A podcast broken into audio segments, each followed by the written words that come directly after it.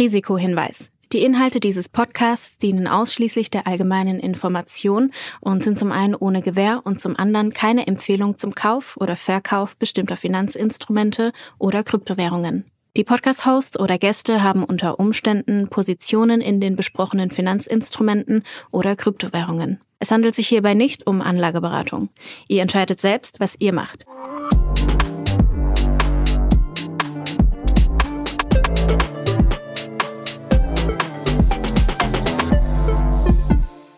Es ist Folge 57 von Alles Coin Nichts Muss, die mal wieder unterstützt wird von Ultimate by Unstoppable, deinem Co-Piloten für die DeFi-Welt.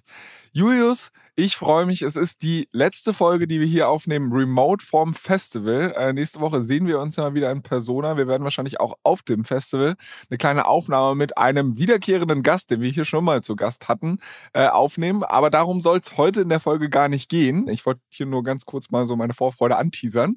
Ähm, worüber ich eigentlich mit dir zu Beginn quatschen wollte ist der ehemalige CTO von Coinbase, ein guter Herr namens Balaji.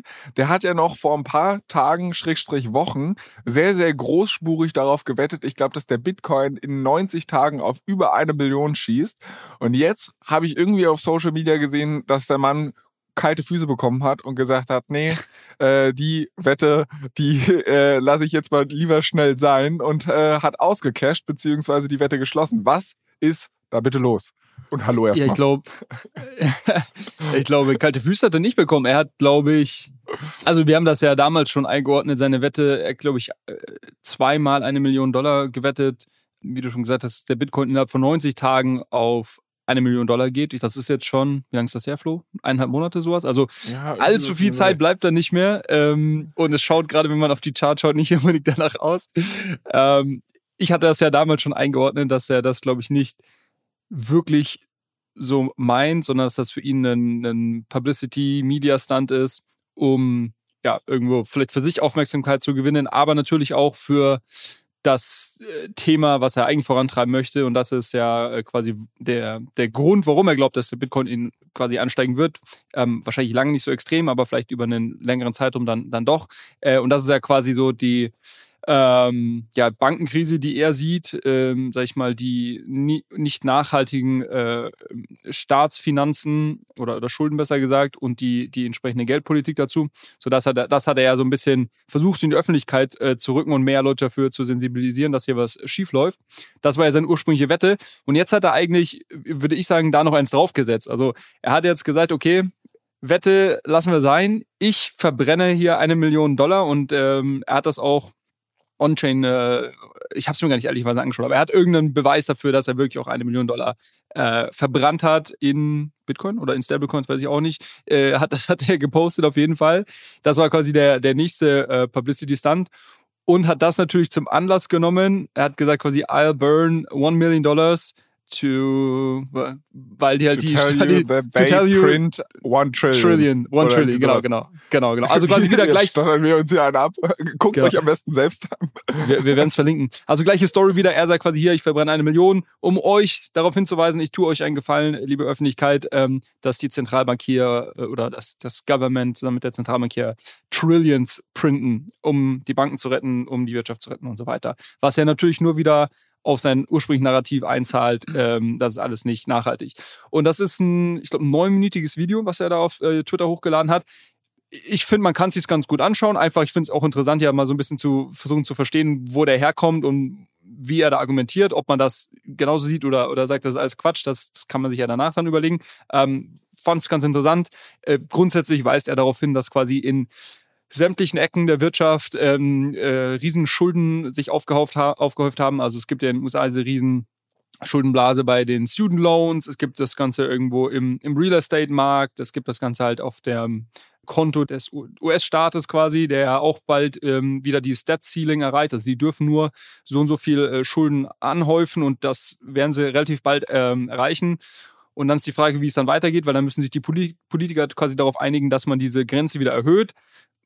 Auch das, das habe ich jetzt übrigens nicht nur von ihm gehört, sondern schon von ein, zwei anderen ähm, Makro- äh, Krypto-Kommentatoren auch, die gesagt haben, das könnte nochmal ganz sa- interessant sein, wenn wir wirklich dieses Stat-Ceiling erreichen in den USA und sich die Politiker nicht einigen. Das hatten wir, glaube ich, vor zwei, drei Jahren schon mal der Fall, als Trump ähm, noch Präsident war. dass das wiederum so ein Katalysator für tatsächlich für Bitcoin sein könnte, ähnlich wie äh, Pleite der Sally Bank und ähm, na, wie ist die andere? Ähm, ja, Silvergate. Signature war es noch. Signature, Silvergate. Äh, da gab es jetzt auch noch äh, ein paar mehr, ne? Also, wenn man mal, also. First wenn, Republic, genau. Ja, und jetzt gibt es noch eine scheinbar. Also, das muss man ja sagen, das war ja äh, bei Balajis ursprünglichen Statement. Damals hat er ja gesagt, so ein bisschen, hey, Leute, ihr versteht alle exponentielles Wachstum nicht. Ich habe das gesehen quasi. Heute geht eine Bank pleite, im nächsten Monat gehen irgendwie drei pleite und irgendwie im Monat darauf neun so ungefähr und, und quasi es fühlt sich langsam an, aber es häuft sich sehr schnell.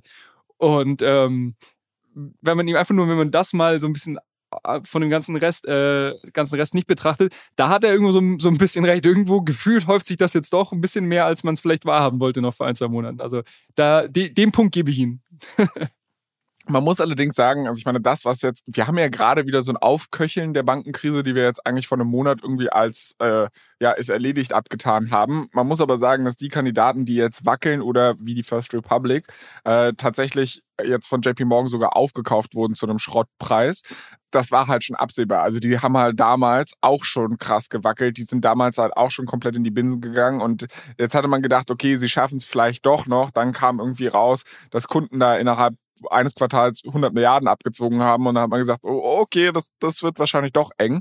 Äh, es ist aber ja aktuell und ich habe ein bisschen Sorge, dass diese Worte altern wie irgendwie Milch und schnell sauer werden, aber ähm, es ist ein recht isolierter Bereich der Bankenwelt. Und wenn man sich jetzt zum Beispiel anguckt, dass JP Morgan da wahrscheinlich den Deal ihres Lebens gemacht hat, weil sie halt sich irgendwie relativ viele Kundengelder gerade im, im Silicon Valley und so weiter gesichert haben ähm, für, für einen Spottpreis. Da würde ich jetzt nicht erstmal von einem systemischen Risiko für die ganze Bankenlandschaft ausgehen. Ja. Und ich frage mich auch, was dieser gute Herr Ballagy für Networth bitte hat, ne? dass er halt irgendwie für so einen Marketing-Stunt mal ganz schnell eine Mio verbrennt, weil ich frage mich auch, also das klingt für mich wie ein sehr, sehr teurer Kreuzzug, den der Mann da führt, weil äh, jetzt mal ganz ehrlich, äh, also wenn, wenn er wirklich zu der Meinung ist, ja, pass auf, wir sind alle irgendwie Bankensystem und keine Ahnung, der, der Dollar hyperinflated und was weiß ich alles, mein Gott, warum kauft der Mann nicht einfach selbst ein bisschen Bitcoin? Warum muss er so eine gehebelte Wette machen, sondern soll er sich ein bisschen Bitcoin kaufen, sich mit Konserven eindecken und sich an den Strand nee. legen und sagen, mein Gott, die Welt geht unter und hier geht's gut. Das ist eine Typsache. Das, das bist du, Flo. Du bist der, du bist der, der legt sich an den Strand mit seinen 10.000 Bitcoin und sagt, äh, nach mir die Sündflut. Der, äh, weißt du, der Ballaji ist ein anderer Typ, der, der kümmert sich um die, um seine äh, Mitbürger. Nee, tatsächlich hab der mal, habe ich den mal in einem Podcast gehört und da hat er, da wurde er auch gefragt nach seinem äh, Vermögen und dann hat er nur gesagt, äh, I'm, I'm post-economic. Und das finde ich so ein, das finde ich so ein, das ist so ein geiler Term, post-economic. Also was er damit sagen will, äh, er hat, äh, ich glaube, er muss sich keine Sorgen mehr machen. Nee, der hat, äh, dem geht es auf jeden Fall, glaube ich, ganz gut und der, der kann sich das leicht leisten. Das ist, glaube ich, alles sehr, ähm, sehr berechnet. Ähm, und ich glaube auch nicht, dass er im Hintergrund irgendwelche gehebelten Bitcoin-Wetten hat. Ich glaube einfach, der sagt, hey, mir ist es das wert, hier irgendwo eine Million zu verbrennen, um vielleicht meine Personal Brand nochmal irgendwo hier richtig zu pushen, aber auch vielleicht um wirklich für meine Causa, die mir irgendwo am Herzen liegt, hier wirklich einfach mal äh, ja, die, die Leute darauf aufmerksam zu machen. Und natürlich, wenn das auch nur, sag ich mal, in irgendeinem Maße innerhalb, sagen wir mal, ich würde mal sagen, wenn innerhalb der nächsten zwei Jahre, wenn das, was er beschreibt, auch nur ansatzweise sich äh, verwirklicht. Ne? Aber ich glaube, im vollen Maße wollen wir nicht, weil das wäre, glaube ich, so der Worst Case. Ähm, dann ist auch egal, wo der Bitcoin steht. Aber ähm, sagen wir ansatzweise, wenn sich das irgendwo so widerspiegelt im Markt, dann ist er natürlich der ganz große Babo, ähm, weil, weil er das jetzt, jetzt schon so vorhergesagt hat. Er hat, er hat die Covid-Folgen ähm, damals sehr früh vorhergesagt und so weiter. Also ich glaube, es ist auch so eine so Risk-Reward-Bet, wenn du sagst, eine Million, die juckt mich jetzt nicht so. Aber wenn ich hier richtig liege, auch nur ansatzweise, dann bin ich quasi hier der, der große Vorhersager auf alle Zeiten. Kann man schon machen. Ich weiß ich nicht, ich find's halt trotzdem irgendwie komisch. Weißt du, du, also Nummer eins, diese ganzen Dinge, die er jetzt beschreibt, von wegen irgendwie, es wird immer mehr Geld gedruckt und potenzielle Hyperinflation, du hast irgendwie die Schulden, das sind ja sowieso sehr, sehr viele Themen, die er da anschneidet und die halt sehr komplex sind, um sie in einem neun Minuten Video zu erklären, halt ich für ja, das ist, sowieso ganz Das ist so ein bisschen, das ist so ein bisschen wie die, die Doppelgänger, die in zehn Minuten äh, die komplette Kryptowelt äh, kritisieren und einen Topf schmeißen. Wie du jetzt, jetzt okay, jetzt ich, ich trete nochmal nach. dagegen zu schießen. oh mein Gott, oh mein Gott. Ja gut, anyways, was ich eigentlich sagen will, äh, es ist ein bisschen viel, finde ich, für neun Minuten irgendwie die Leute darauf aufmerksam zu machen. Plus die Argumente sind jetzt auch alle nicht neu. Also ich meine, dass die USA ja. irgendwie gefühlt alle zwei Jahre an die Schuldengrenze klopft und dann mal kurz ein Government-Shutdown für zehn Tage kommt und die Leute denken immer, das Land geht unter und dann funktioniert es doch wieder.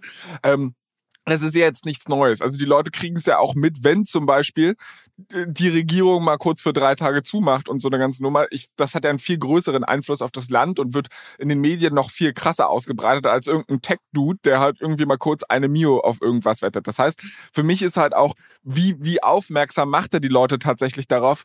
Hm, sehe ich jetzt erstmal nicht so richtig. Hat er so krasse Argumente, müsste ich mich jetzt im Detail mit auseinandersetzen, aber es ist halt, also er, er läuft halt auch Gefahr für den Otto-Normalverbraucher, schnell in diese Ecke gestellt zu werden. Ja, noch so ein Kryptospinner, der hier irgendwie denkt, in 90 Tagen äh, geht die Welt unter und der Bitcoin wird komplett durch die Decke gehen. Und das Problem ist nämlich auch, du hast gerade über Risk-Reward-Verhältnis gesprochen in der ganzen Nummer ich glaube, so differenziert, wie, wie du jetzt gerade darüber berichtest und sagst, naja, guck mal, er hat ja hier ein Statement veröffentlicht, das war von vornherein, wie ich gesagt habe, nur ein Marketing-Gag in den meisten Medien wird da gar nicht der Platz für sein. Da wird vielleicht jetzt noch die Headline kommen, äh, Kryptomaximalist irrt sich, bitter, äh, irrt sich bitterlich und äh, verliert eine Mio. So, weil, Punkt. So, und da wird ja niemand sagen, oh, ey, aber er wollte ja eigentlich das, das, das für diesen Nuance ist gar kein Platz in der, in, in, in der Flut von Schlagzeilen. Ja. Verstehst du, was ich meine? Ist fair. Ähm, ja. Wir werden es weiter beobachten. Ich glaube, wie gesagt, für jeden, der sich jetzt irgendwie auch außerhalb der Kryptowelt für diese Makrothemen interessiert, ist ich finde es interessant. Ich habe es mir angeschaut, das Video. Äh, stimme ich jetzt äh, dem äh, zu, so wie er das äh, da wiedergibt? Nö, auf jeden Fall nicht. Glaube ich, sind da irgendwo einzelne äh, Themen oder Fakten, äh, die er zeigt, wo man sich denkt, okay, das könnte irgendwo mal crashen. Ja, kann man sich vorstellen. Aber quasi, wie du gerade schon gesagt hast, hatten wir das schon x-mal in der Vergangenheit. Auch ja, von daher ist, glaube ähm, ja, wir, wir werden es aber beobachten und wir werden ja sehen hier, ob, ob Balaji also wir werden ihn auf jeden Fall zum, zum Prediction Babu äh, krönen, wenn er da irgendwo auch nur ansatzweise recht behält. ähm, aber gut, ich glaube. Also ich, ich würde ihm einfach nochmal ans Herz legen, wirklich einfach ein paar Bitcoin zu kaufen, ein paar Konserven. Der hat genug. Und dann soll er sich an Du brauchst ihn nicht sagen, der hat genug Bitcoin. Okay. okay, okay, okay. Na gut. Andere Sache, über die ich mit dir quatschen wollte. Noah hat diese Woche bei OAWS eine Story über unseren guten alten Meme-Coin, den Pepe, gemacht. Und ähm, er hatte mich irgendwie drei Tage vorher gefragt, so, ja, wir brauchen diese Woche noch eine Krypto-Story. Glaubst du, ich kann was über Pepe machen? Und ich hatte es ja überhaupt nicht mehr im Blick und habe zu ihm gesagt, ja, also wir haben ja das letzte Mal, wir waren eigentlich in der Folge schon ein bisschen spät dran, weil wir haben drüber gesprochen, wo das Ding schon wieder 50 Prozent gecrashed ist. Ich glaube, das Ding ist durch. Er hat nur auf den Chart geguckt, guckt mich an und sagt, ja, 250 Prozent in den letzten x Tagen. Ich so, was zur Hölle ist da los? Und die Frage wollte ich jetzt direkt an dich weitergeben. Ja, das ist so eine Sache, ne? Man, wir waren doch noch früh genug dran, sagen wir es mal so. Äh, ich glaube, es ist, ich habe tatsächlich gerade gerade eben mal nachgeschaut. Ich glaube, seitdem wir darüber gesprochen haben, nochmal um 600 Prozent gestiegen. Äh, der gute Pepe Meme Coin. Ja, irgendwo crazy, irgendwo crazy, aber das ist ja immer so. Also das, das ist ja immer so bei den, bei den Dingern. Ähm, quasi, ich weiß noch, als, als Dogecoin da das erste Mal diesen richtigen Push gemacht hat, haben die Leute auch gesagt, crazy, quasi kann man sich nicht vorstellen. Da haben sie irgendwie Elon noch auf diesen Zug aufgesprungen und so weiter ja, ich, ich meine, so viel kann man dazu aber gar nicht sagen. Ich finde also, find dieses. Halt Gambeln. Wer, wer Bock drauf hat. Aber. Okay, aber ich finde ich find dieses Aufflammen der Hypes irgendwie spannend.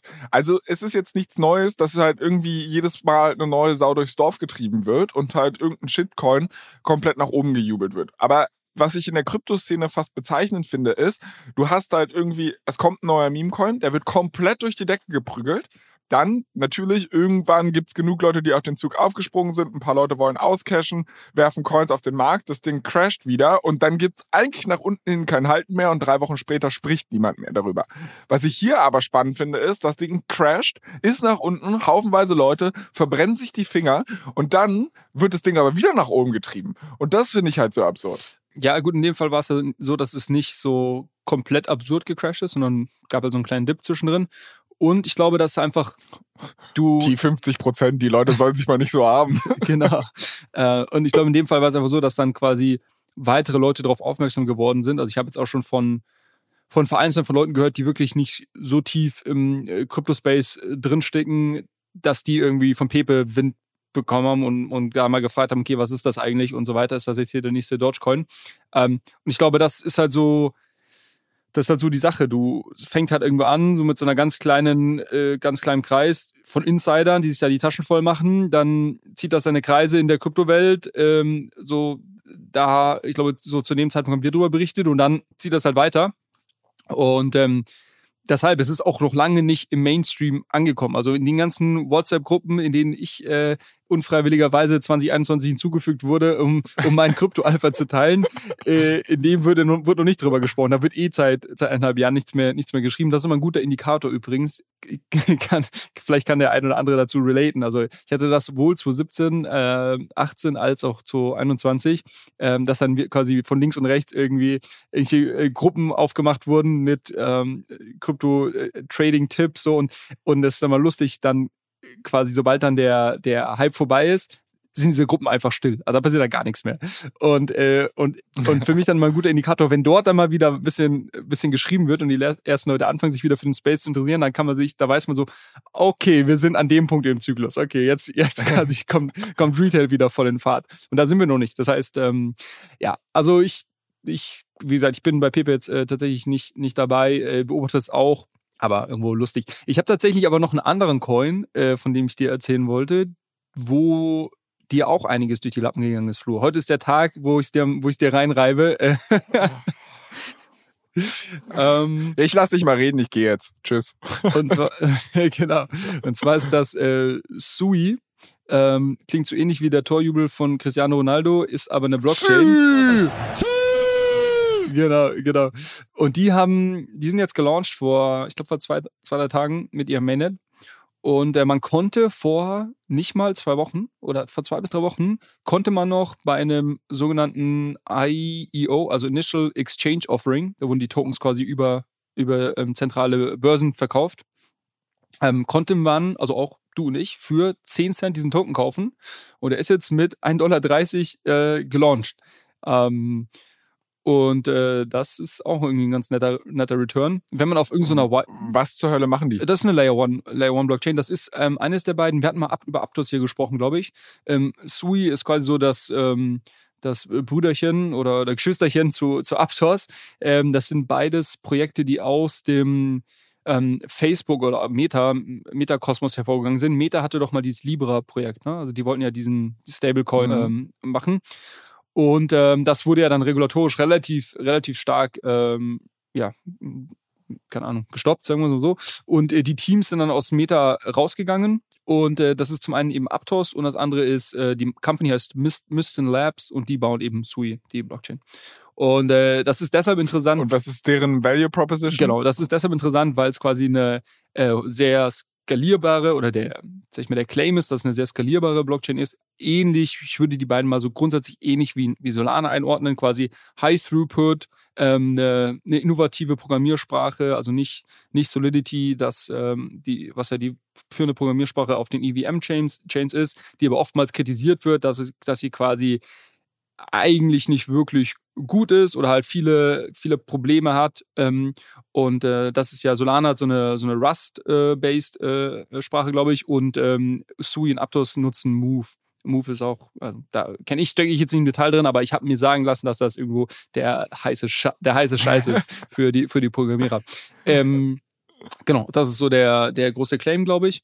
Und ähm, die Kritik wiederum auf der anderen Seite ist ähm, sowohl bei Aptos als auch bei Sui, dass sie relativ viel ähm, Venture-Geld aufgenommen haben, das also eine VC-Chain ist. Auch da eigentlich ähnliche Kritik wie ähm, Solana irgendwie anfangs hatte.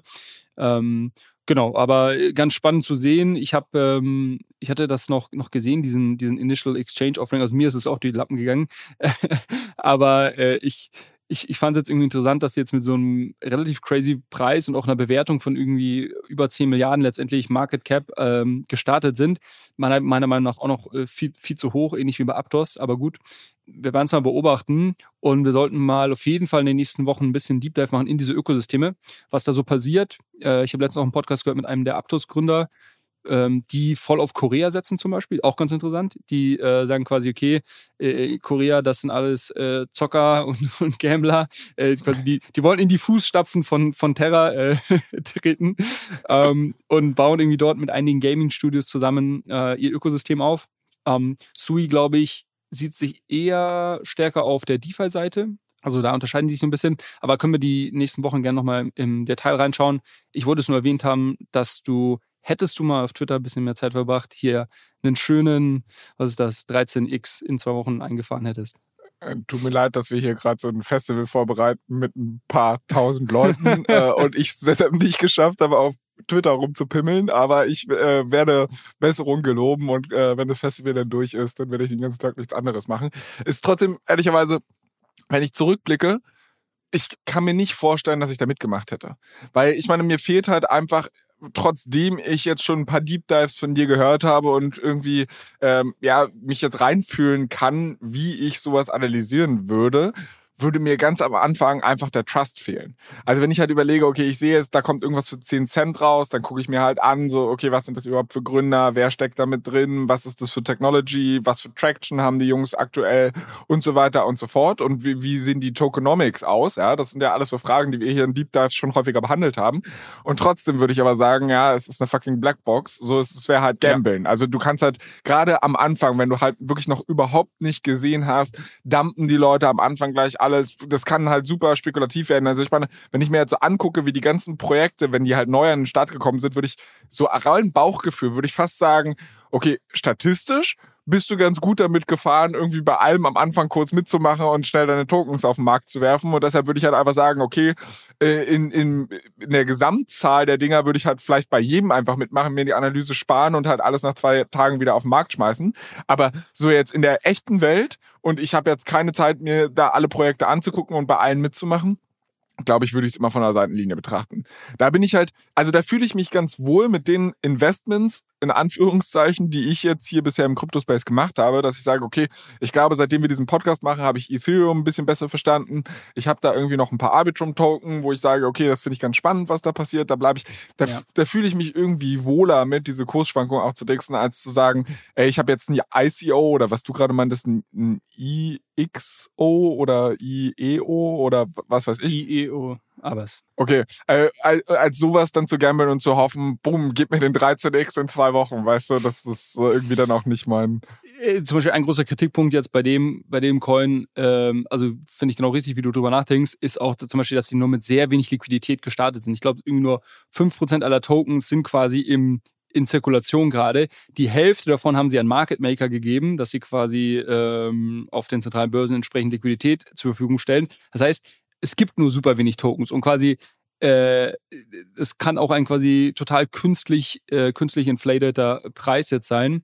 Und sobald dann irgendwie die ersten Unlocks von irgendwelchen früh, frühen Investoren, die ja noch, noch viel günstiger wahrscheinlich eingekauft haben, losgehen, wird das Ding, kann auch gut sein, dass das Ding crasht. Also ich, ich würde jetzt auch nicht sagen, dass das quasi irgendeine Art von ähm, fundamental betrachtet fairer Preis ist am Markt. Das ist halt, das, das, da steckst du auch nicht drin. Ne? Du weißt auch nicht, was die für Deals dann mit Börsen im Hintergrund haben, ob, ob man sagt, hey, der Preis muss auf irgendwie einer gewissen Range gehalten werden oder sonst was. Das ist halt wiederum der komplett unregulierte Aspekt der, der, des Kryptomarktes. Ne? Äh, wenn du, wenn du, wenn du ein, äh, ein IPO machst, ist das ja ganz klar, was da, was da passiert an der, an der Börse oder relativ klar. Äh, und hier ist es halt wirklich so, du, du weißt es eigentlich nicht, kannst nur darauf hoffen, dass du irgendwie da in so einen Hype reinkaufst. Das wollte ich gerade sagen zu dem Thema Regulierung, weil du meintest, von wegen 5% ist überhaupt nur eigentlich jetzt ausgeschüttet worden in dem ICO, IEO, was weiß ich. Ähm, zum Beispiel an der Börse musst du einen gewissen Free Float haben, nennt man das. Also ein groß, oder es reicht nicht, dass nur 5% der Aktien im Streubesitz sind und irgendwie ein Blockholder äh, den Rest der Company hat, weil dann kannst du es dir eigentlich auch sparen, an der Börse zu sein, weil die Liquidität würde nie ausreichen, dass der Blockholder quasi seine ganzen Aktien auf den Markt schmeißen kann und da irgendwie nur 5% der Aktien handeln ja. zu lassen. Also es gibt so ein paar weirde Ausnahmen, wo durch komische Konstrukte dann faktisch halt auch super wenig gehandelt wird. Aber für gewöhnlich, glaube ich, liegt in Deutschland die Grenze, muss der Free Float mindestens 20 Prozent okay. oder sowas vertragen. Das müsste ich jetzt auch nochmal nachschauen. Ähm, aber da hast du, hast du höhere Werte. Und wenn eine Company da runterrutscht, äh, muss sie tatsächlich auch von der Börse okay. runter. Ne? Also da hat man dann große, große Incentives schon, dass, ähm, dass da halt einfach genug Supply und Demand an der Seite einfach da ist, dass solche Sachen nicht funktionieren. Und ich finde es ehrlicherweise nicht schlecht. Aber gut, ähm, wir verzetteln uns. Äh, eine andere Sache, über die ich mit dir noch quatschen wollte. Ähm, wir haben ja letzte Woche groß über NFTs gesprochen.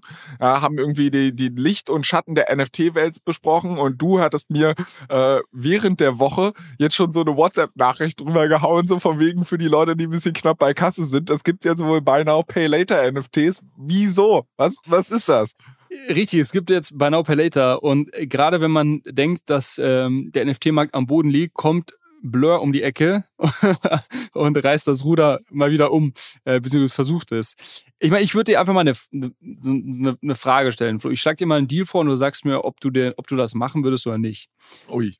CryptoPunks haben aktuell einen Floor-Price von rund 50, 50 ETH. In der Vergangenheit lange auch schon über 100 ETH gewesen, also wurden stark abverkauft in letzter Zeit.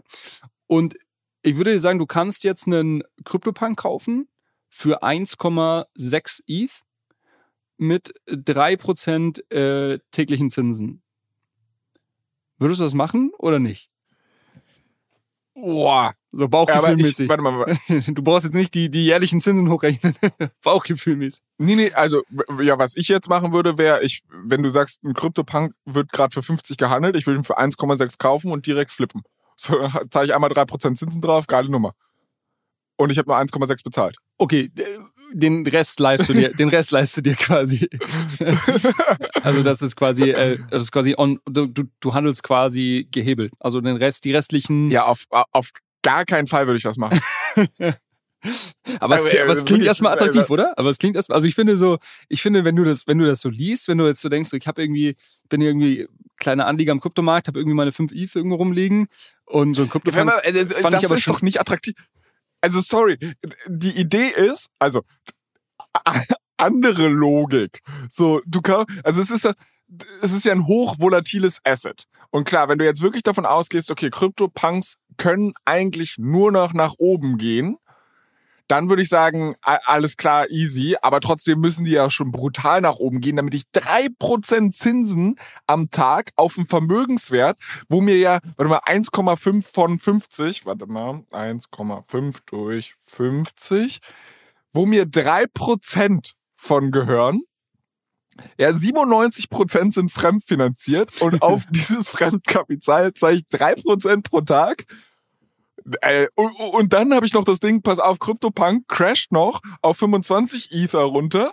Das heißt, ich stotter da mit 3% Zinsen meine scheiß Schulden für den Buy Now Pay Later NFT ab, der dann nur noch in den Keller rauscht. Auf gar keinen Fall. Jetzt habe ich das Problem, dass wir einen äh, zu ausgefuchsten Co-Host dabei haben. Äh, wärst, du, wärst du hier so ein Average Joe, würdest du wahrscheinlich sagen, ah, das klingt ja nach einem super Deal, das mache ich. Ja, das ist so ein bisschen wie so. Pro hey, Tag! Pro Tag! Drei Prozent pro Tag! Ja, Flo, das versteht doch keiner. Das, das, ist, doch, das ist doch das Kleingedruckte, was nicht gelesen wird. ähm, naja, genau. Also, worüber sprechen wir? Äh, unser ähm, Lieblings, wobei weiß ich ja nicht, aber wir, der innovativste Kryptomarktplatz ähm, on Earth, Blur, hat ein neues ähm, Produkt gelauncht ähm, ja, Buy Now Pay Later, beziehungsweise ähm, Blend nennen sie das, also Blur Landing. was es jetzt ähm, Usern ermöglicht, ähm, ja, Landing zu betreiben ähm, mit, mit NFTs. Ähm, und wir haben ja letzte Woche noch drüber gesprochen, oder ich habe hier letzte Woche noch quasi ähm, gesagt, dass der ganze Landing-Bereich im Crypto-Space sehr stark durch die Decke geht, dass äh, Protokolle wie BandDAO ähm, und andere ähm, da wirklich so Rekordvolumina die letzten Wochen verzeichnet haben. Und jetzt kommt halt Blur um die Ecke und macht das Ganze, macht es irgendwie noch geiler vom Produkt und integriert es quasi nativ in ihre Exchange. Und das ist halt schon, das ist halt schon wirklich als rein produkttechnisch, ob, ob das jetzt sinnvoll ist, solche Deals zu machen, das, das kann man gleich noch drüber sprechen. Aber rein produkttechnisch ist das natürlich genial, weil du hast die User eh auf der Plattform, die traden dort, die, äh, die handeln dort mit ihren NFTs und warum sollen die jetzt auf eine andere Plattform gehen, dort irgendwo Landing betreiben und sonst was, wenn sie es quasi mit einem Klick in ihre äh, Aktivitäten auf Blur integrieren können? Das ist halt, das macht schon total Sinn, so für, für Blur so ein Feature anzubinden. Und sie haben auch einen, ähm, wie ich finde, relativ, relativ innovativen Ansatz gewählt, wie, man, wie dann dieses Landing stattfindet. Und dazu muss man wissen, dass in der ähm, Vergangenheit eigentlich da zwei Modelle gab. Das eine ist ein sogenanntes Peer-to-Peer-Landing. Das heißt, es ist wirklich quasi ähm, Angebot und Nachfrage werden gematcht. Also du möchtest irgendwo ähm, bist bereit, ETH in, ähm, quasi jemand anderes zu geben als, als quasi äh, Länder und jemand anderes hat ein NFT und möchte dagegen was beleihen.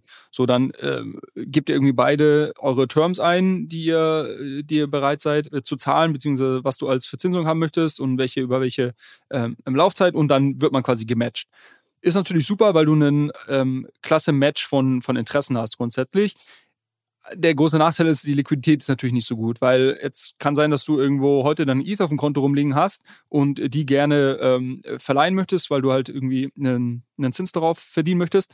Aber es kann sein, dass du erst in zwei Wochen, keine Ahnung, dann gematcht bist mit, mit einer entsprechenden anderen Partei und somit hast du zwei Wochen quasi dein ETH einfach rumliegen und verdienst nichts drauf, was irgendwo suboptimal ist. So, das ist der, der eine Ansatz.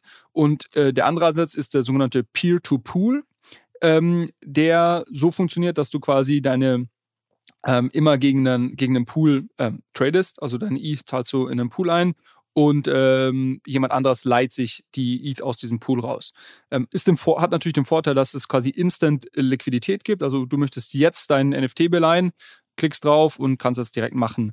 Ähm, das Problem ist da aber natürlich so ein bisschen, dass diese individuellen ähm, ja, individuellen Präferenzen, was den Markt angeht, was Zinsen angeht, äh, Duration und so weiter, da nicht so wirklich gut möglich sind. Ähm, und in dem äh, Peer-to-Pool-Ansatz gibt es halt auch immer einen Oracle-Feed, den du brauchst, ähm, der dann die User äh, liquidiert, falls die quasi, falls der Preis des, des äh, NFTs, den sie beliehen haben, so stark fällt, dass quasi der Lohn in Gefahr ist. Also kannst dir vorstellen, du hast einen CryptoPunk für 50 ETH, ähm, beleihst den jetzt auf irgendwo 60, äh, 60 Prozent. Ähm, das sind irgendwie 30 ETH und der fällt irgendwo auf, weiß ich nicht, sagen wir mal 35 ETH oder sowas der Floor Price, dann würdest du irgendwann da quasi liquidiert werden, damit quasi sichergestellt werden kann, dass du, dass dein Darlehen immer noch zurückgezahlt werden kann und es gibt halt noch ein bisschen Fees, die berechnet werden und so weiter. Ähm, und was Blur jetzt gemacht hat, sorry, Frage? Nee, erzähl erstmal weiter. Ich habe da, also, könnte, könnte ein äh, längerer Rant werden bei mir. okay. Uh, und was Blur jetzt gemacht hat, äh, die nennen das ein Peer-to-Peer Perpetual ähm, Lending. Äh, Perpetual heißt erstmal, wir haben hier schon mal über ähm, Perps oder Perpetuals äh, gesprochen. Bei GMX gibt das zum Beispiel. Da sind quasi so ähm, Futures, die aber nie auslaufen. Also quasi die laufen theoretisch in die Endlichkeit. So. Und so kann man das sich hier auch vorstellen, wenn man hier ähm, so, einen, so, ein, so ein Landing über, über ähm, Blend, also äh, Blur NFT Landing macht, dann hat das erstmal keine äh, fixe Laufzeit, sondern das läuft einfach weiter. Ähm, und Peer-to-Peer -Peer wiederum bedeutet aber, dass du quasi wirklich äh, eins zu eins gematcht wirst. Ähm, und jetzt könnte man sich fragen, naja gut, du leist jetzt eben heute hier deine, weiß ich nicht, 97 Prozent, um deinen CryptoPunk zu, zu kaufen, in einem Monat für eine gewisse Zinsen. In dem Monat ist es aber ein anderes Marktumfeld. Der Floorpreis steht woanders, das Zinsumfeld ist vielleicht ein anderes und derjenige, der dir das Geld geliehen hat, möchte aber da irgendwie rauskommen aus dem Deal. Und wie, wie macht er das jetzt? Ähm, in dem Fall ist das so gestaltet, dass derjenige, also der, der Länder, dann quasi ähm, das jederzeit triggern kann. Also er kann jederzeit sagen, okay, ich gehe jetzt raus. Und dann wird quasi so eine Art Refinanzierung angestoßen. Dann gibt es eine, quasi ein Bieterverfahren ähm, und das ist so eine Reverse Dutch Auction, wo, oder eine Dutch Auction, wo der Preis, äh, der, der Zins auf dieses Darlehen von null dann hochläuft bis auf 1000 Prozent. Ähm, und quasi jemand anders, der, ähm, der dieses, dieses Darlehen übernehmen möchte, äh, als quasi als neuer Finanzier, dann so lange warten kann, bis er halt sagt, okay, das ist jetzt ein Zinssatz, zu dem mache ich das. Also das fängt bei 0% an. 3% hattest du jetzt schon, also wahrscheinlich drunter wird das keiner übernehmen. Und dann läuft es halt hoch auf irgendwie, sagen wir mal, 15%. Dann sagt einer, na gut, für 15% übernehme ich das Darlehen. Das, das ist irgendwie ein guter Deal. Sagt, okay, mache ich. Und in dem Moment äh, darfst du jetzt dann nicht mehr 3%, sondern 15% zahlen. Als ob. Ähm, ja, wirklich. Das ist ja komplett absurd. Bist du dir sicher, dass das so funktioniert? Und, ich hätte jetzt gedacht, ja. ich hätte jetzt gedacht, die Person, die den Kredit verkauft, also die Kreditgeberseite, die quasi muss halt Kondition, weil du, du den effektiven Zins, weil die Zahlungen sind ja gekoppelt. Also mal angenommen, ich, ich leihe mir jetzt äh, 30 Ether oder sowas und zahle darauf drei Prozent am Tag. Das ist ein fester Zinssatz, den ich halt einfach die ganze Zeit zahle. Und den effektiven ja. Zinssatz kann ich ja steuern dadurch, dass der neue Kreditgeber weniger für den Kredit an die Person zahlt, die den Kredit verkauft. Also sprich, der alte Kreditgeber, der kriegt dann halt, wenn er sein Perpetual verkaufen will, das ist ja, er hat mal 30 ausgegeben und kriegt drei Prozent pro Tag, kriegt dann mhm. halt, vielleicht weil sich das Zinsumfeld geändert hat oder so, die Zinsen gestiegen sind, kriegt er halt jetzt nur noch 25, 24 oder was ist, also so wie es bei einer Anleihe funktioniert, weißt du? Das ist eigentlich die Kreditgeberseite. Nee. Das wäre ja völlig absurd, wenn ich als Kreditnehmer dann auf einmal einen explodierenden Zinssatz habe, bloß weil mein Kreditgeber sagt, ich brauche jetzt mal schnell ein bisschen Ether. Ähm, so läuft es. Ähm, und äh, wenn sich gar keine, wenn sich gar ich bin keine froh, findet, dass wir heute mit Video aufnehmen, ne? Also mein, mein Gesicht ist hochrot und ich, okay, ja, erzähl weiter, erzähl weiter. Und und wenn sich gar keiner findet, der nicht mal für 1000 Prozent diesen äh, Kredit refinanziert, ähm, dann wirst du liquidiert. Dann verlierst du quasi ähm, dein, dein Underlying. Ähm, genau, also ich, ich glaube. Das ist doch scheiße, wer will denn sowas machen?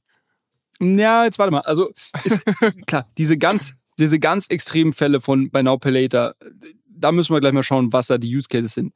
Aber es, du kannst es natürlich auch mit NFTs, mit NFTs äh, beleihen. Also quasi in dem Fall bei Now Pay Later ist ja quasi, du hast gar nichts, du hast jetzt hier irgendwie diese 1,6 ETH für den CryptoPunk, mehr hast du irgendwie nicht auf dem Konto ähm, und äh, leverage dich quasi mit 97% Fremdkapital. Ähm, ein anderer Case ist ja, du bist jetzt eh auf Blur unterwegs, hast irgendwie vielleicht ein paar ähm, NFTs in deiner Wallet, ähm, und würdest aber gerne, weil du gerade super bullish bist und irgendwie glaubst, der Markt kommt zurück, würdest gerne jetzt irgendwie noch einen deiner ähm, NFTs, die, die vielleicht, weiß ich nicht, irgendwo 10, 15 ETH-Floor haben, die würdest du jetzt gerne noch irgendwie beleihen mit 60 Prozent, um das ETH zusammen mit ein bisschen was aus der Spardose dann nochmal für ein weiteres NFT irgendwie auszugeben. So, das ist ja eigentlich der, der ursprüngliche Case ähm, und ich glaube, so, so nutzen das auch sehr viele dann äh, in Zukunft auf der Plattform, dass du quasi sagst, okay, ich habe hier wirklich ein Collateral, was irgendwo ähm, ja, einen gewissen signifikanten Anteil des, des Darlehens irgendwo abdeckt. Meistens ist ja irgendwie dieser Loan-to-Value-Ratio so bei 60 Prozent in dem Fall. Ähm, das heißt, es ist sogar over-collateralized. Darüber hatten wir auch zuletzt gesprochen, dass es eigentlich im Kryptobereich ja nur over-collateralized Lending gibt. Ähm, Aber genau da, gen genau da würde doch dieser neue Mechanismus völlig ins Leere laufen. Also angenommen, ich bin jetzt ein Dude, ich bin ich ja, und ich habe jetzt Bock irgendwie hier ähm, wirklich betrügerische Absichten und so weiter. Und ich sage jetzt, okay, ich benutze dieses Landing-Protokoll und äh, habe selbst nur anderthalb Ether, leih mir aber die, die restliche Kohle, um mir einen Crypto-Punk für 50 Ether zu kaufen mit barbarischen Zinskonditionen und so weiter und so fort. Jetzt habe ich ja ein, ein Crypto-Punk für 50 Ether in meiner Wallet. Da kann ich ja jetzt eigentlich irgendwo hingehen, sagen, pass mal auf, hier nimm mal bitte mein NFT, yeah. ich beleihe das, hol mir 60 Prozent des Kredites raus, nimm diese Kreditsumme, schick mir das auf eine andere Wallet und nach mir die Sinnflut. Das geht nicht, glaube ich. Also da bin ich, ich, ich, ich habe selber noch nicht probiert, aber ich habe jemanden auch letztens gesehen auf Twitter, auf Twitter, der so eine Rechnung gemacht hat, quasi hier, guck mal, ich kann irgendwie nur zwei ETH anzahlen, krieg irgendwas, was 50 ETH wert ist und kann dagegen dann wieder ein 16% Darlehen rausnehmen. Das wäre zu einfach. Ah, äh, das, das geht nicht. Ich glaube, das ist dann sichergestellt, dass du quasi ähm, mit diesem Buy Now Pay Later, dass sowas sowas eben nicht möglich es ist. Es muss ja auch irgendwie, ähm, weil irgendwie scheint ja auch eine, eine Smart Contract Logik drin zu sein, dass automatisch dieses genau. NFT ja aus meiner Wallet verschwindet und das sollte jetzt ja für einen Landing Provider, äh, also wenn ich liquidiert werde, und das sollte für einen Landing Provider jetzt ja nicht so schwer sein zu verstehen, dass hey, äh, dieses NFT ist halt zu 97 Prozent beliehen und ähm, genau. Genau, okay. also du hast, du hast, du hast quasi ja nichts, wogegen du dir ein Darlehen rausnehmen kannst, weil das Ding ist halt zum Großteil Berlin, ist, ist nicht wirklich deins, sagen wir es mal so. Ähm, jetzt, warum machen das Leute grundsätzlich und warum bieten auch viele, also diese drei Prozent, das war jetzt irgendwo schon ein saftiger Zinssatz. Ich habe aber ganz am Anfang gesehen, dass auch viele Leute das irgendwie für, für teilweise 0, 0,5 Prozent Zins und sonst was angeboten haben. Wo man ja eigentlich sagen müsste, jetzt aus einer. Pro Tag. Ja, aber trotzdem, wo man trotzdem sagen müsste, aus einer äh, Geld-Kreditgeber-Sicht nehme ich ein absurdes Risiko in Kauf. Also ich gebe dir quasi, ich, ich gebe dir etwas, ähm, was du mit acht, dass du mit 98% Fremdkapital quasi irgendeinen Kauf finanzieren kannst, krieg darauf meinetwegen 0,5% Zinsen pro Tag, aber es ist trotzdem ein absurdes Risiko, was ich in Kauf nehme. Warum machen das Leute? Und da äh, hat Blur natürlich wieder ihr altes Playbook ausgegraben, äh, das Token Airdrops heißt und quasi äh, du sammelst Punkte Ähm, ja, Blur ein Punktesystem. Ähnlich wie du quasi in den vergangenen Monaten Punkte gesammelt hast, wenn du ähm, Liquidität zur Verfügung gestellt hast, beziehungsweise ähm, geboten hast auf gewisse NFT-Kollektionen, ähm, quasi im normalen Handel und dafür dann äh, diese Tokens äh, bekommen hast als Teil des Airdrops, kannst du jetzt Punkte sammeln, wenn du quasi ähm, Gebote machst im, im Landing-Bereich und, und auch dann eben Deals abschließt. Und ähm, deshalb ist, geht halt die Rechnung hier für viele Leute auf, die sagen, okay, diese ganze Loans, selbst wenn ich hier mit 0% Zinsen, wenn ich ja überhaupt keine Zinsen verdiene, ähm, macht es, kann es für mich Sinn machen, hier große Volumina quasi an, ähm, ähm an, an großes Landing-Volumen zu machen, weil ich durch diese ganzen Punkte, die ich dabei sammle, quasi so viele Blur-Tokens bekomme, dass ich unterm Strich wieder Gewinn mache. Das ist wieder dieses Airdrop-Farming. Man muss aber sagen, dass das quasi im Trading-Bereich ja für viele Leute, wo man ursprünglich dachte, oh, das sind hier die ganz großen Farmer, ist es überhaupt nicht aufgegangen. Es gab da so zwei, drei sehr bekannte NFT-Sammler, die wirklich äh, crazy, äh, crazy Volumen über Blur gemacht haben ähm, und immer Verluste eingefahren haben. Und wo man jetzt aber im Nachhinein da mal gesehen hat, okay, was haben die denn jetzt unterm Strich damit verdient? Und die haben halt irgendwie da zig Millionen Verlust gemacht. Ähm, und äh, vielleicht findet das hier am Ende des Tages auch statt. Aber das hat quasi das Ganze befeuert. Und ich habe hier nochmal ein, zwei Zahlen für dich rausgesucht. Also es wurden knapp 20.000 ETH beliehen in den paar Tagen, seitdem das jetzt live ist. Ähm, und somit sind natürlich auch schon noch diese ganzen Konkurrenten, über die wir letzte Woche noch gesprochen haben, dass die hier, ähm, also Ben Dow und Co., die schauen natürlich jetzt alle komplett alt aus. Also ich glaube, die, für die ist so die schlechteste Woche überhaupt. Ähm, es wurden knapp 1500 Loans akzeptiert. Ähm, und ja, somit würde ich sagen, äh, ist das schon irgendwo ein ziemlicher Erfolg mehrere Gedanken dazu. Also Nummer eins, für Blur sicherlich eine kranke Wachstumsgeschichte, wenn es jetzt halt auch gerade so angenommen wird und so weiter. Du facilitatest ja eigentlich nur die, diese Aktionen auf deiner Plattform, gehst ja nicht wirklich ins Risiko. Tolle Sache, gesellschaftlicher Mehrwert, hm, sehe ich jetzt nicht so krass, aber äh, aus einer Business-Perspektive für die super, super spannend. Die zweite Sache, die du gesagt hast, von wegen, warum macht jemand das für 0,5% Zinsen? Also und nicht nur fürs Airdrop Farming. Ich habe gerade hier mal getickert und es ist immer so ein bisschen Public Math äh, zu machen, ist immer ein bisschen gefährlich. Aber trotzdem, wenn ich 0,5% Zinsen pro Tag bekomme auf eine Summe, die ich rausgegeben habe und ich nicht mit Zinseszins rechne, weil ich gehe mal nicht davon aus, dass sich die Zinsen ansparen, sondern du musst sie wirklich jeweils an dem Tag bezahlen, an, an dem sie fällig werden. Dann machst du 182,5% Rendite im Jahr. Ich weiß, für Crypto Bros ist das lächerlich, aber ich würde jetzt mal trotzdem sagen, dafür ist das Risiko, was du eingehst, ja jetzt nicht unfassbar groß. Also mal angenommen, ich habe einen Crypto-Punk, also wirklich, du, du äh, landest jetzt nur gegen, sag ich mal, irgendwelche NFTs, die ein ausreichendes Volumen haben oder äh, ausreichend irgendwie Historie haben und äh, beleist halt irgendwie nur so zu 60, 70 Prozent, dann würde ich mal sagen, bist du als Kreditgeber ein vertretbares Risiko, äh, solange der Mechanismus funktioniert, dass halt äh, rechtzeitig ausgecasht wird und so weiter und so fort, dann habe ich ein vertretbares Risiko und krieg 182 Prozent Zinsen im Jahr. Das, du hast mich vorhin gefragt, ob ich den Deal mache. Den Deal würde ich auf jeden Fall nehmen. Das auf der Seite. Also aus Kreditgeberperspektive finde ich das mega spannend. Wenn ich drei Prozent bekomme, dann, dann müssen wir gar nicht weiter drüber reden. Das, da, also da würde ich aufhören, hier Podcast zu machen, sondern nur noch den Kram.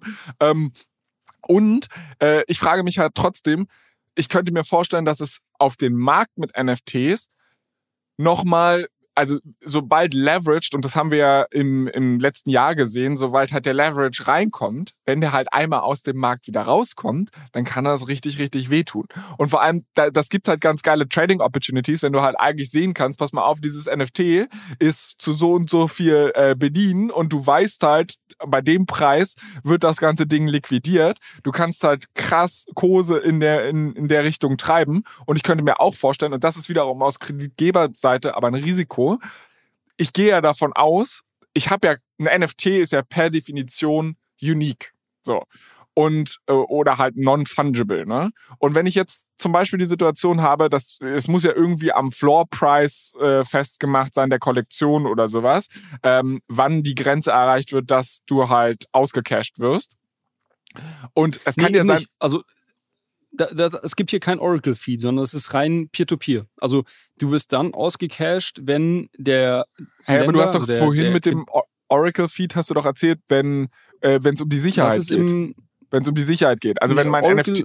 Oracle Feed gibt es in diesen Peer-to-Pool-Modellen. Aber auf, äh, auf äh, Benda, äh, auf sorry, jetzt kommen wir auch schon durcheinander, auf, auf Blur äh, ähm, gibt es, äh, ist es ein Peer-to-Peer. -Peer. Das heißt, du als Kreditgeber musst das triggern. Du musst quasi okay. sagen, okay, ich habe jetzt keine Bock, ich habe ich hab hier quasi in der Vergangenheit einen Deal gemacht, ich habe dem Flo ähm, ETH geliehen, damit er sich einen CryptoPunk kaufen kann.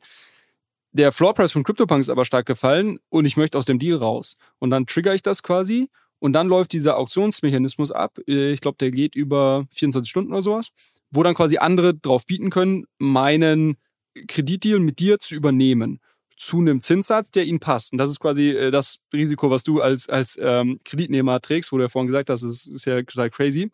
Und wenn sich gar keiner findet, dann wandert das NFT, was du gekauft hast, in meine Wallet. Und das ist das, ähm, um auf deinen Punkt, den du gerade angesprochen hast, zurückzukommen, mit dem Risiko, mit dem großen Hebel im Markt. Das sehe ich halt auch. Weil ich glaube, was halt hier passieren könnte, ähm, ist, dass ähm, das nutzen jetzt ganz viele, die crazy äh, NFT ähm, kaufen sich jetzt hier massiv gehebelt irgendwelche NFTs, spekulieren und irgendwann dreht der Preis aber mal von unserer Floor-Kollektion. Und in dem Moment wollen ganz viele Kreditgeber refinanzieren. Also die sagen alle hier, bitte, ich will raus aus dem Deal. Und der Markt ist aber vielleicht dann in so einem schlechten Zustand, dass ein Großteil dieser Loans nicht von jemand anderem übernommen werden. So, diese Dutch Auction läuft durch, keiner findet sich. Gut, was passiert? Das NFT wandert in die Wallet der Kreditgeber. Die wollen aber das NFT ja gar nicht haben. Die wollen ja nur ihre ETH zurück. Na, was werden die machen? Die werden die am Markt schmeißen, was, äh, was nur geht, und dann versuchen, ihr ETH irgendwo zurückzubekommen, was sie dir ursprünglich oder anderen Leuten geliehen haben. Und dann kommst du ganz schnell in so eine Kaskade rein, die halt den Preis dann sehr stark, sehr schnell runterdrücken kann. Also ich glaube, das Ding, also ich glaube grundsätzlich dieses, dieses NFT-Landing, vor allem wenn du wirklich irgendwo Collateral hast, ähm, ähm, was, wo du irgendwo einen over-collateralized Loan nimmst, ich glaube, das kann Sinn machen. Da gibt es unterschiedliche Gründe, warum man das machen kann. Vielleicht habe ich irgendein tolles NFT, was ich auf fünf Jahre halten möchte, aber ich brauche irgendwo ETH, um zwischendrin, was weiß ich, sonst was zu bezahlen oder ein bisschen zu traden. Ähm, dieses Buy Now Pay Later sehe ich halt auch als ein richtig riskantes, sehr spekulatives äh, Produkt an, was wahrscheinlich zu mehr Volatilität in der ja, Mid- to Long-Term führen wird. Von daher äh, es, es, wird spannend bleiben, aber auf jeden Fall hat Blur mal wieder den NFT-Markt, auf jeden Fall was irgendwo so die, die Aufmerksamkeit und Volumina angeht, im, im Landing-Bereich gerettet. Und äh, ja, mal gucken, wo das, wohin das führt. Ich finde es komplett crazy. Mein Puls ist noch auf 180. Ich hoffe, dass unser nächstes Thema mich ein bisschen runterkommen lässt. Kleiner Verbraucherhinweis von unserem Werbepartner. Unstoppable Finance will Menschen überall einfachen Zugang zur Welt der Decentralized Finance ermöglichen. Das erste Produkt, das das Berliner Team rund um die Macher der Solaris Bank und der Börse Stuttgart Digital Exchange heißt Ultimate. Das ist eine mobile App, die Anlegern super easy Zugang zu geprüften und verifizierten DeFi-Produkten ermöglicht. Hab mir sagen lassen, dass die Profis sowas DeFi-Wallet nennen. Entscheidend ist, dass die Ultimate Wallet die Vermögenswerte der Nutzer nicht verwahrt. Die Nutzer behalten die Kontrolle über ihre Private Keys, haben aber die Möglichkeit, sie in der Cloud zu sichern, um sie vor versehentlichem Verlust zu schützen. Your Keys, Your Coins. Die Mission von Ultimate besteht darin, sowohl eine nutzerfreundliche App als auch kuratierten Zugang zu Protokollen bereitzustellen, auf die sich Nutzer verlassen können. Sozusagen ein Co-Pilot, um die DeFi-Welt mit Zuversicht zu navigieren. Ultimate ist made in Germany von den führenden Köpfen der Kryptoszene, weltweit verfügbar und internationale Top-VCs sind darin investiert weil wir haben beim letzten Mal es ja nicht geschafft, über Decentralized Storage zu reden. Das klingt jetzt erstmal nicht nach dem Ding, was mich so erzürnen könnte, aber äh, ich lasse mich gerne überraschen, ob es da irgendwie auch 40 Prozent Sitzen am Tag gibt und andere Leute sagen, super dir. Also schieß mal los. Was hat es damit überhaupt auf sich? Genau, ich glaube, das ähm, ist ein bisschen was Nachhaltigeres, ähm, beziehungsweise etwas, was ja, was, was äh, doch sehr spannend ist und ähm, wo ich mal, was ich dir gerne vorstellen ähm, wollte, wo ich mal deine Meinung zu hören ähm, möchte, ob du das irgendwo interessant findest, was für Use Case du da siehst und so weiter. Ich glaube, wenn wir über Decentralized Storage äh, sprechen, so ich glaube, das erste, was einem vielleicht irgendwo im Kopf kommt, ist so, okay, ich nutze nicht mehr AWS, sondern ich nutze halt irgendeine Art von dezentralem AWS, also Cloud Storage. Das heißt, meine Dateien liegen irgendwo ja, verteilt, äh, zerstückelt, verteilt äh, äh, ähm, auf der Welt rum. Das kennt man vielleicht so ein bisschen, wenn man sich zurückerinnert äh, an die guten alten äh, Streaming-Zeiten, ähm, äh, BitTorrent ähm, und so weiter. Ähm, ja. Wenn du da einen, einen Film runtergeladen hast, dann hast du den nicht von einer äh, Person, die irgendwo diesen Film auf einem gespeichert hatte, geladen, sondern von äh, oftmals von mehreren Servern in diesem Netzwerk. Also das war auch so ein dezentrales Netzwerk, weil es halt einfach ähm, ja, schneller ging und ähm, weil halt mehrere Leute die gleichen Dateien letztendlich irgendwo gespeichert hatten. Und ich glaube, wenn man Filecoin verstehen, also wir wollen über Filecoin sprechen, vielleicht erstmal dazu, äh, Decentralized Storage äh, und, und Filecoin. Und ich glaube, wenn man das verstehen möchte, muss man auch noch das ähm, sogenannte IPFS, das Interplanetary File System, äh, verstehen. Das ist quasi das äh, Interplanetary, Halleluja, jetzt kommen wir die ganz großen Sachen. Das ist quasi das ähm, das ähm, Protokoll, auf dem Filecoin aufbaut. Äh, und was ganz interessant ist, ähm, glaube ich, wenn man es versteht, dann, oder bei mir hat es auf jeden Fall so ein bisschen so einen Aha-Moment ge ähm, gegeben damals. Ähm, wenn du dir anschaust, wie heute Daten gespeichert und adressiert werden, dann ist das eigentlich immer location-based. Also du möchtest irgendwo äh, gewisse Daten aufrufen, dann weißt du, die liegen unter irgendwie äh, dem und dem Server slash myfolder slash irgendwo Finanzen und dann die und die Excel. Also wir, wir adressieren Daten ähm, mit einer Location, wo wir sie aufrufen können. Und diese Location wird dann irgendwie an den Server weitergegeben, der findet die Datei und schickt sie dir zurück. Das ist, glaube ich, die Art und Weise, wie heute primär ähm, irgendwo Daten gefunden werden im Internet und gespeichert werden. Ähm, IPFS hat, nutzt ein bisschen was anderes. Ähm, und zwar funktioniert es da so, dass jede Datei, die irgendwo gespeichert wird, ähm, ähm, einen eigenen Hash hat. Also man lässt da so eine, eine Hash-Funktion drüber laufen. Ähm, Hash-Funktion ist nichts anderes als du nimmst eine Datei, lässt eine gewisse ähm, ja, Algorithmus drüber laufen und der spuckt dir dann eine Kombination von Zahlen und Buchstaben aus, ähm, die aber einzigartig ist zu diesem, zu diesem Datei. Sagen wir mal, das ist eine Excel-Datei. Wenn du jetzt in der Excel irgendwas ändern würdest, würde der Hash, der am Ende da rauskommt, anders ausschauen. Das heißt, es ist wirklich eine 1 zu 1 Zuweisung von einer Datei zu einem sogenannten Hash. Und ähm, im IPFS läuft das jetzt so ab, dass Dateien eben nicht mit einer Location gesucht werden, sondern mit einem Hash. Und das ist sehr interessant, weil das bedeutet, dass es in so einem Peer-to-Peer-Netzwerk es mir eigentlich egal ist, wo diese Datei liegt, sondern ich ähm, möchte, ich kann jetzt erstmal was hochladen, eine Datei, ähm, die wird wie gesagt gehasht und dieser Hash wird eben im Netzwerk äh, publiziert. So, das Netzwerk ist letztendlich nur eine große Tabelle, wo drin steht, okay, ähm, diese ganzen Hashes von allen Dateien, die irgendwo liegen und die ähm, IP-Adressen beziehungsweise der der ähm, der Ort von denjenigen, der diese Datei irgendwo ähm, gespeichert hat. Und wenn du jetzt halt, oder wenn ich jetzt halt diese Datei, auf die Datei wieder zugreifen möchte, dann schicke ich quasi einen Request in dieses Netzwerk und sage, okay, ich bräuchte jetzt diese Datei und, ich, und nicht eben, hey, ich möchte von diesem Ort eine Datei holen, ich brauche diese Datei. Und dann kann man gucken, okay, wer ist denn irgendwo am nächsten zu mir und hat diese Datei zufällig gespeichert und der kann sie mir dann, äh, kann sie mir dann wieder schicken. Also das ist, glaube ich, so ein, so ein grundsätzlicher Me Mechanismus. Ähm, das hat einige Vorteile. Ähm, zum einen, einen haben wir gerade schon angesprochen, ähm, nämlich, dass diese Hashes quasi einzigartig sind und ich somit sicher gehen kann, dass quasi meine Daten nicht irgendwie manipuliert oder verändert oder sonst was werden können, weil ansonsten würde dieser Hashen mit der Datei nicht mehr übereinstimmen und ähm, dann ja, äh, habe ich quasi eine gewisse Garantie dahingehend, dass quasi meine Daten ähm, sicher sind, sozusagen. Ich kann darauf hoffen, dass quasi ähm, mehrere Leute ähm, meine Daten irgendwo replizieren und ich somit vielleicht sogar ein besseres Content Delivery äh, habe, als das vielleicht irgendwo sonst der Fall ist, wenn ich irgendwo die Datei nur auf einem Server irgendwo liegen habe. Ich habe auch kein Single Point of Failure, ähm, was auch so wieder damit zusammenhängt, wenn quasi Dateien äh, ähm, mehrfach irgendwo auf unterschiedlichen ähm, ähm Locations gespeichert werden. Ähm, und ähm, mal, eins ist mir gerade entflogen komme ich bestimmt gleich drauf wieder. Aber das ist quasi grundsätzlich IPFS. Also äh, Dateien werden quasi nicht location-based gespeichert, sondern eben mit diesen äh, Content-Identifiern, CIDs, das sind eben diese Hashes.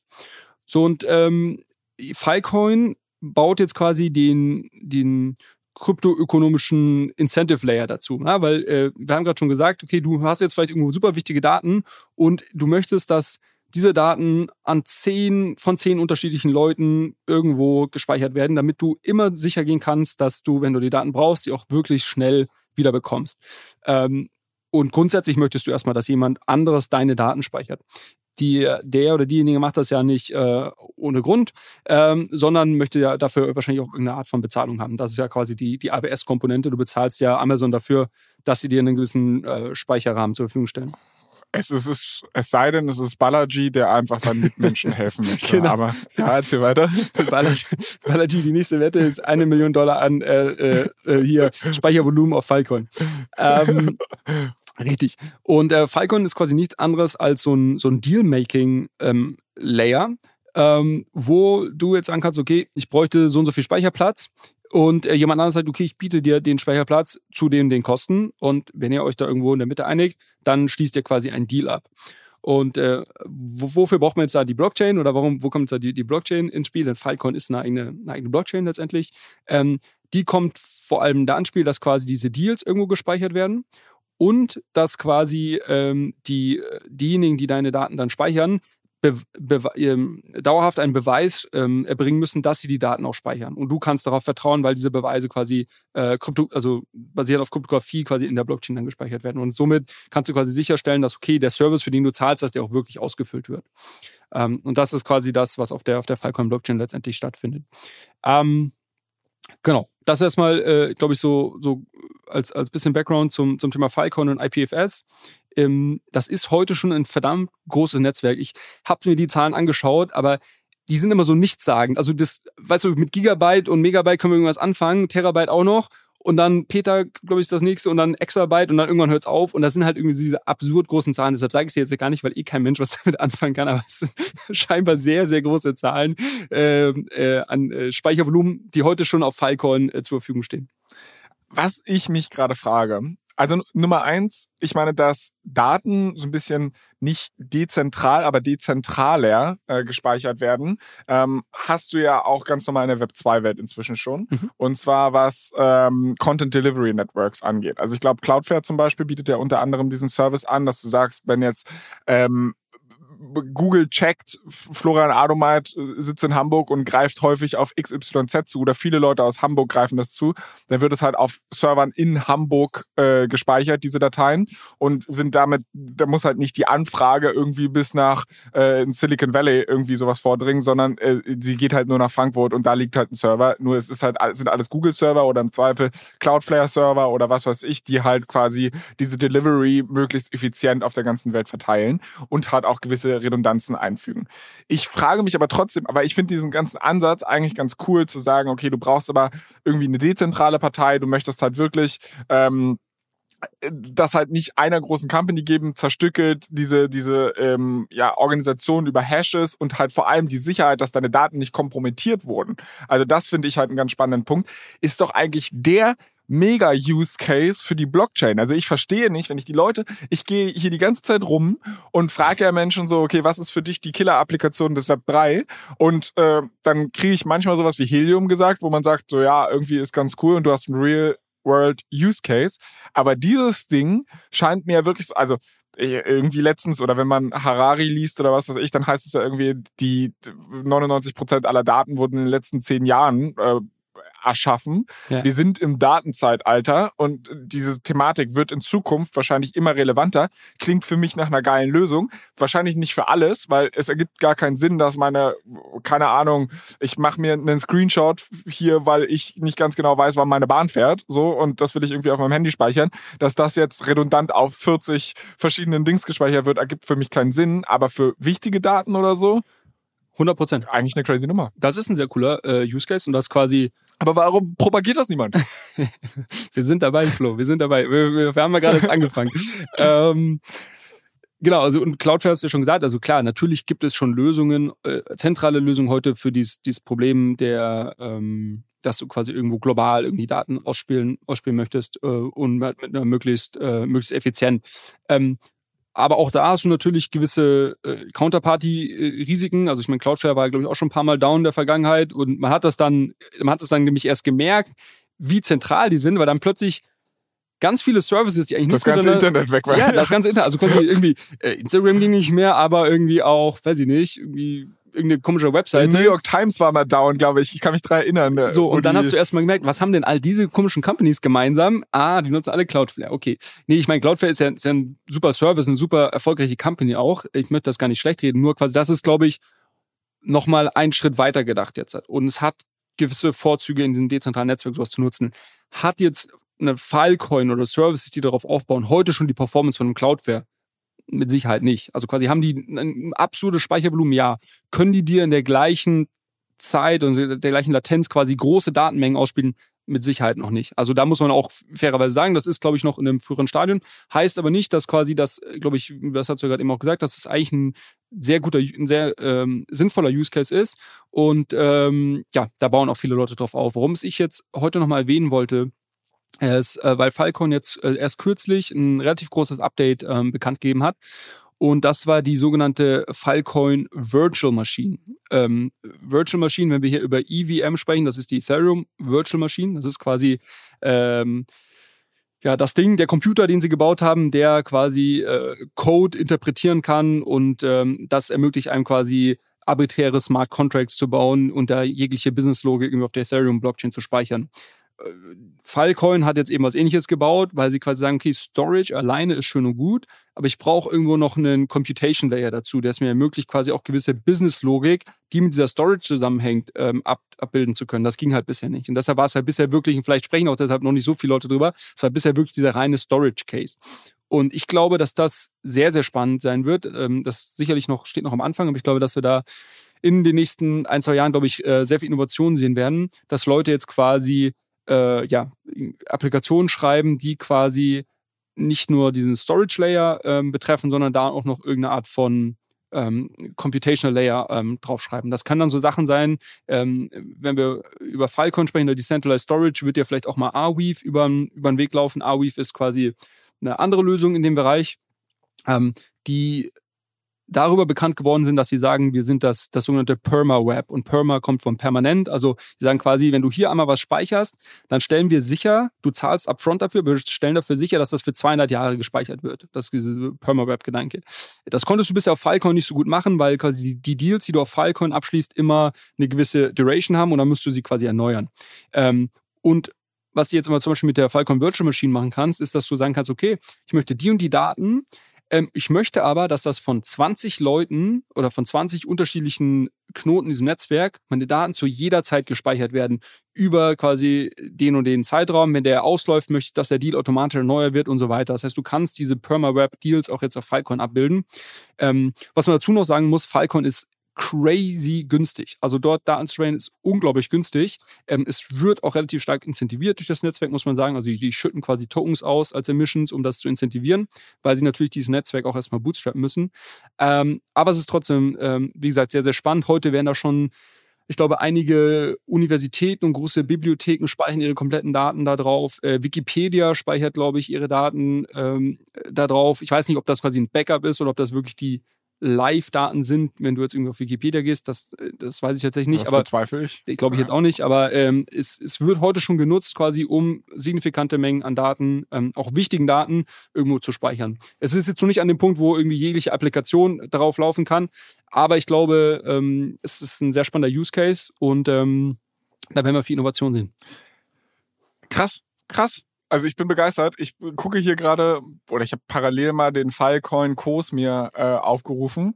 Ähm, der liegt aktuell bei 4,75 Euro.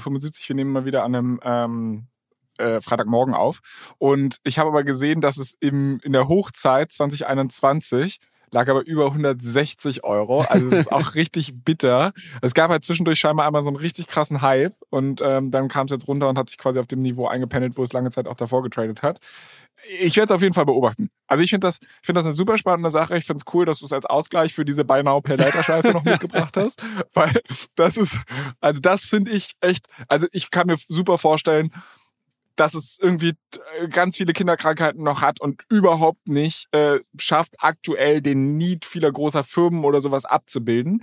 Aber das zukünftig irgendwie mal stark. Gefällt mir gut. Na gut. Vielen Dank, Herr Nagel. Finde find, find ich eine klasse Sache. Ich versuche dich auch ein bisschen zu erheitern, ähm, aber das wird mir jetzt nicht gelingen, weil ich hatte ja noch eine Hausaufgabe auf. Äh, und zwar sollte ich hier den ähm, guten oder das gute CCTP, glaube ich, heißt es. Das ist im Endeffekt das, äh, lass mich raten, Circle Transfer Protocol oder irgendwie sowas. Ähm, sollte ich ausprobieren. Äh, Cross-Chain also Cross Transfer Protocol, ne? Okay. Ähm, also im Endeffekt, was ich jetzt gemacht habe, weil du hattest letzte Woche halt so ein bisschen darüber gesprochen, dass Circle einen Stablecoin-Anbieter oder nicht irgendein Stablecoin-Anbieter, sondern die Company, die hinter USDC steht. Guck mal, wie, wie ich jetzt hier schon so das referieren kann, ist easy, ne? Ähm, oder ist cool. Ähm, auf jeden Fall hieß es ja, die haben jetzt eine eigene Bridging-Lösung rausgebracht, was halt eigentlich ein super geiler Prozess ist. Also ich will meine USDC von Ethereum zum Beispiel auf Arbitrum bekommen oder auf irgendeine andere Blockchain. Ähm, dann kann ich halt eine ganz normale Bridge benutzen oder ich kann halt die von Circle benutzen, was halt für Circle eigentlich gar keine Kosten verursacht, weil was die einfach machen können, ist, sie verbrennen ein bisschen ähm, Circle auf äh, USDC auf Ethereum, schreiben es dir in deiner anderen Wallet in Arbitrum wieder gut, weil sie ja der Emittent dieser, dieser Dings sind und ähm, das Gute ist, sie müssen keine Liquidität auf den unterschiedlichen Chains bereithalten. Also das war so ein bisschen der Grundgedanke. Wir fanden es aus einem Dezentralisierungsgedanken nicht so geil, aber trotzdem irgendwie halt eine, eine sehr saubere beziehungsweise günstige Lösung vermutlich. Und die Idee war, dass ich es diese Woche mal ausprobiere. Das habe ich natürlich auch versucht, mal wieder kurz vor knapp vor der Aufnahme. Äh, du warst mehr oder weniger ja sogar fast live dabei. Ähm, und so wie es jetzt aber ausschaut, kann ich es gar nicht, also wahrscheinlich könnte ich es nutzen, aber ich habe jetzt einfach äh, dieses CCTP gegoogelt, komme auf eine tolle Seite von Circle und die sieht sehr danach aus, als wenn sie an Programmierer gerichtet wäre. Also ich sehe halt hier irgendwie ähm, direkt Code und was weiß ich und äh, ich kann halt nativ damit interoperieren und dann wird mir hier, werden mir unterschiedliche technische Vorteile gezeigt. Hab hier auch einen Developer-Tab und so weiter. Wenn ich dann auf Get Started klicke, ich mache das jetzt hier mal kurz, ähm, dann im Endeffekt fragt er mich, wie möchte ich Circle nutzen, als Business Services oder Developer-Plattform. Und wenn ich mich versuche anzumelden, muss ich auch meine Work-E-Mail-Address angeben. Und ähm, also es scheint mir gerade nicht für Otto Normalverbraucher wie dich und mich ausgelegt zu sein, sondern es scheint halt aktuell vor allem der Business Use Case abgebildet zu werden. Das wollte ich mal vielleicht nachreichen. Ja, wie gesagt, ich hatte ja, ich hatte letzte Woche gesagt, ich, ich habe es nicht ausprobiert, deshalb ähm, wusste ich das auch nicht. Aber kann gut sein, dass das eine reines ähm, B2B-Offering ist, dass man dann einfach bei sich anbinden kann. Deshalb wahrscheinlich, wenn wir jetzt irgendwie eine der äh, Cross-Chain-Bridges äh, oder bei Li-Fi zum Beispiel, wenn man das nutzt, dann wirst du wahrscheinlich im Hintergrund, ähm, wird wahrscheinlich als Auswahlmöglichkeit irgendwie dieses CCTP dann mit drin sein. Ähm, ich glaube, bei Uniswap sind sie auch integriert oder bei, bei Metamask meine ich in diesem Swap-Feature, sie haben so ein Cross-Chain-Swap-Feature auch. Aber gut, dann ähm, hat sich das erledigt. Dann werden wir einfach mal beobachten, das nächste Mal, wenn wir irgendwie fleißig von A nach B bridgen, ob äh, Circle da als quasi Provider auftaucht und ob das denn wirklich so viel günstiger, schneller und besser ist als ähm, andere Anbieter. Dann müssen wir es mal da danach beurteilen. Ja, und falls, also, falls irgendjemand aus der Community das Ding halt schon ausprobiert hat und sagt, nee, nee, nee, du bist auf der falschen Seite, Flo, du musst hier und hier hingehen, ähm, dann bitte schickt mir das. Also ich freue mich drüber. Das ist auch die perfekte Überleitung zu unseren Socials, nämlich allescoin-pod. Ähm, da könnt ihr uns generell Themenwünsche, Feedback, Kritik, Fragen und so weiter äh, schicken und gerne, falls ihr da irgendeinen Input noch zu dieser ganzen Nummer habt ähm, oder Erfahrungen sogar, dann teilt die gerne mit uns. Ähm, ansonsten teilt auch gerne mit euren Freunden diesen Podcast. Das würde uns sehr helfen, was die Streams angeht, wenn ihr halt irgendwie den Leuten sagt, äh, wie toll und witzig und unterhaltsam und Entertainment. Ach, das war jetzt viel Entertainment. Ich wollte eigentlich die ganze Zeit Education mit reinbringen, aber anyways. Ähm, genau, erzählt das gerne euren Freunden. Schaut doch mal auf unserem YouTube-Kanal vorbei. Den seht ihr in den Show Notes wo wir unter anderem auch das Video verlinken werden zu äh, Balaji. Das ist Hausaufgabe an dich, Julius. Und ähm, ja, habe ich, ich habe irgendwie das Gefühl, ich habe in unserer Abmoderation irgendwas vergessen. Nö, wir sehen ich, uns, äh, also nächste Woche ist Finance Forward Konferenz, äh, nächste Woche ist unser Crypto Brunch. Ich glaube, da freuen wir uns schon sehr drauf.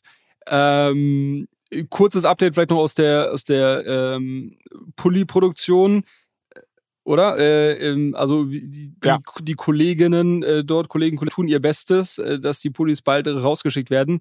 Äh, ich vermute ehrlicherweise, dass wir sie bis Dienstag noch nicht haben werden. Ähm, aber aber gut, äh, das, das, das ist dann so. Äh, wir freuen uns trotzdem, wenn wir dann von euch, wenn ihr sie dann zu Hause habt, ein kurzes Zeichen bekommen. schickt uns gerne, schickt uns gerne ein Bild, ob es euch Sehr gefällt, ob es passt. Genau. Vor allem, was ich machen würde sogar, was ich cool finden würde, wenn die Leute halt einfach eine Social Media Story machen mit den Pullis, sobald sie da sind, ähm, von sich mit dem, mit dem Pulli oder was weiß ich. Die sind ja auch sogar ein kleines bisschen personalisiert. Also wer da Bock hat, sein, sein persönliches Dings mitzuteilen, ähm, gerne auf Instagram eine Story machen, uns verlinken. Dann würde ich das sogar reposten, wird dann ein, zwei Tage ein bisschen Spam auf unserem Instagram-Account geben, aber ich glaube, das ist okay.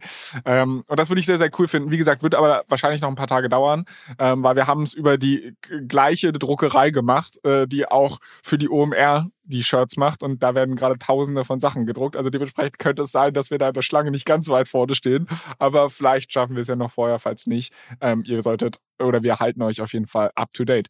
Julius, es war mir ein Fest. Ich freue mich, dich dann nächste Woche in Persona zu sehen. Wir haben ja ein paar wundervolle Tage hier in Hamburg. Ähm, und dann sehen wir uns da und sprechen uns spätestens hier nächste Woche wieder. Perfekt. Schönes Wochenende, Flo. Ciao, ciao. Dir auch. Ciao, ciao.